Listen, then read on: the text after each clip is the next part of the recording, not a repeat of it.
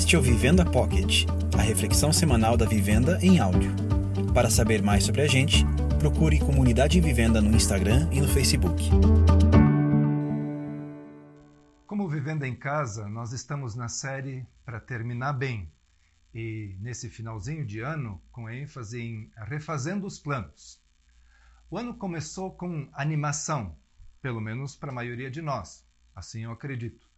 Nós tínhamos planos, expectativas e sonhos. Gente com casamento marcado, outros sonhando aumentar a família e também os jovens ansiosos com as aulas eh, na faculdade, na escola. Era só esperar o carnaval passar para, de fato, eh, pôr em prática tudo aquilo que nós eh, planejamos. Daí passou o carnaval e as coisas começaram a desmoronar com um imprevisto global. Começamos a ficar em casa, paramos eh, de ver as pessoas e os encontros foram cancelados. Pensávamos que seria rápido, mas o tempo foi passando e a angústia, a ansiedade, a agonia, o medo só aumentaram. Casamentos foram remarcados, a gravidez foi adiada, avós foram isolados, alguns completamente sozinhos. É de partir o coração quando eu penso na minha própria mãe. Acredito que, como eu, você também é uma pessoa diferente hoje. É, diferente daquela que começou o ano. Que ao menos valoriza mais os amigos, o contato humano e os abraços. Que aprendeu a dizer que está com saudade, por exemplo. Assim, nós chegamos ao final do ano, período conhecido como sendo de festas, mas o que, que nós temos para festejar nesse final de 2020? É, passamos a maior parte do ano num estresse tentando sobreviver ao vírus. E a Covid causou muitas perdas no mundo todo. E ainda tivemos perdas pelo fogo no Brasil e nos Estados Unidos, perdas pela guerra da Armênia com o Azerbaijão, eh, perdas pela explosão que aconteceu lá no Líbano, perdas eh, pela economia debilitada, perdas pela escassez de chuvas. Esse foi um ano de perdas, perdas generalizadas uma sociedade dividida e com enormes perdas, no sentido do que falamos alguns dias atrás. Mas a sociedade parece que está meio robotizada e insensível. Onde ficou a empatia e o amor ao próximo? Segundo a doutora Dulce Pereira de Brito, do Hospital Albert Einstein, a pandemia é uma maratona cuja primeira fase foi a do medo. Agora nós estamos no cansaço e ainda nós vamos ter de administrar as sequelas de tudo aquilo que nós estamos vivendo. Ela diz que as emoções são mais contagiosas do que o próprio vírus. Que o pior é fingir que nada está acontecendo. Afinal, o que esse ano fez comigo? Uma pessoa melhor ou uma pessoa pior? Porque senão, o ano que vem pode ser pior, com ou sem vacina. Mais do que uma retrospectiva geral, tipo daquelas que a Globo fazia, eu nem sei se ainda faz, eu preciso fazer uma retrospectiva de mim mesmo sem ser lacrador. E eu aprendi que nas redes sociais, lacração se refere àquele post ou aquela atitude contundente que impacta muito, ferindo outras pessoas, mas deixa parecer que está tudo bem. Até aqueles que não são religiosos entendem como é contraditório ver essa sociedade se considerar cristã. Como cristãos, nós sabemos que o Natal tem a ver com a vinda de Jesus. E reconhecendo o que, que nós vivemos nesse ano, nós deveríamos ter um profundo arrependimento, como aquele anunciado por um profeta, que disse: Mas tem uma coisa, ainda não é tarde demais. Mensagem pessoal do eterno Deus. Voltem para mim, mas façam isso com seriedade. Venham com jejum e choro, arrependidos pelos seus pecados, escreveu o profeta Joel. Pois o pior vírus de toda a história da humanidade é o pecado que está em todos nós. E tudo o que nos importa é o próprio prazer. E dizem que isso é liberdade. Hum. Nós somos medíocres e amantes de nós mesmos. Quando Jesus nasceu em Belém, não tinha lugar para ele.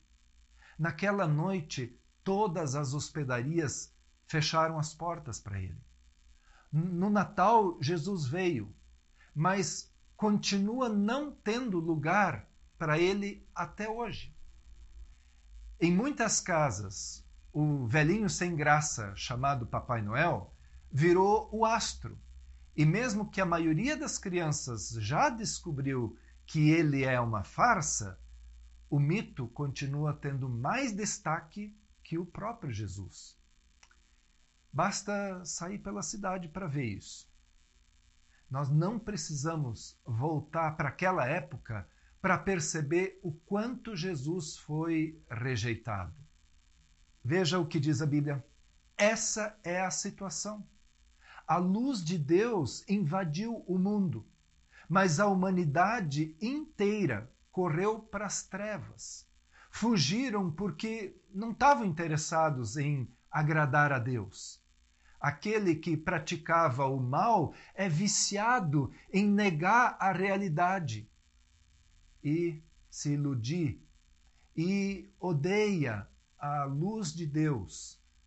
Não vai querer se aproximar dela para não ser submetido a uma exposição dolorosa Está escrito lá em João.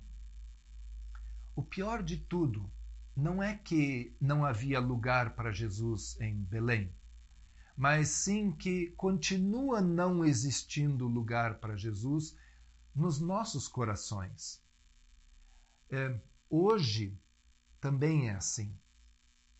Quando alguém dá um presente para você, ele, esse presente só é seu se você aceitar. Pense bem no presente que é Jesus. Ele não veio só para nos dar esperança, ele é esperança. Ele não veio para nos dirigir na vida, ele é a vida. Jesus não veio discursar sobre o amor, ele é o amor. Ele é o Deus forte que venceu o mundo, que venceu a morte, ele é o príncipe da paz.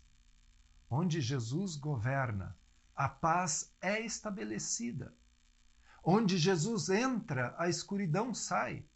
Onde Jesus mora, a verdade está presente. Onde Jesus ordena, a tempestade se acalma. Onde Jesus toca, acontecem milagres.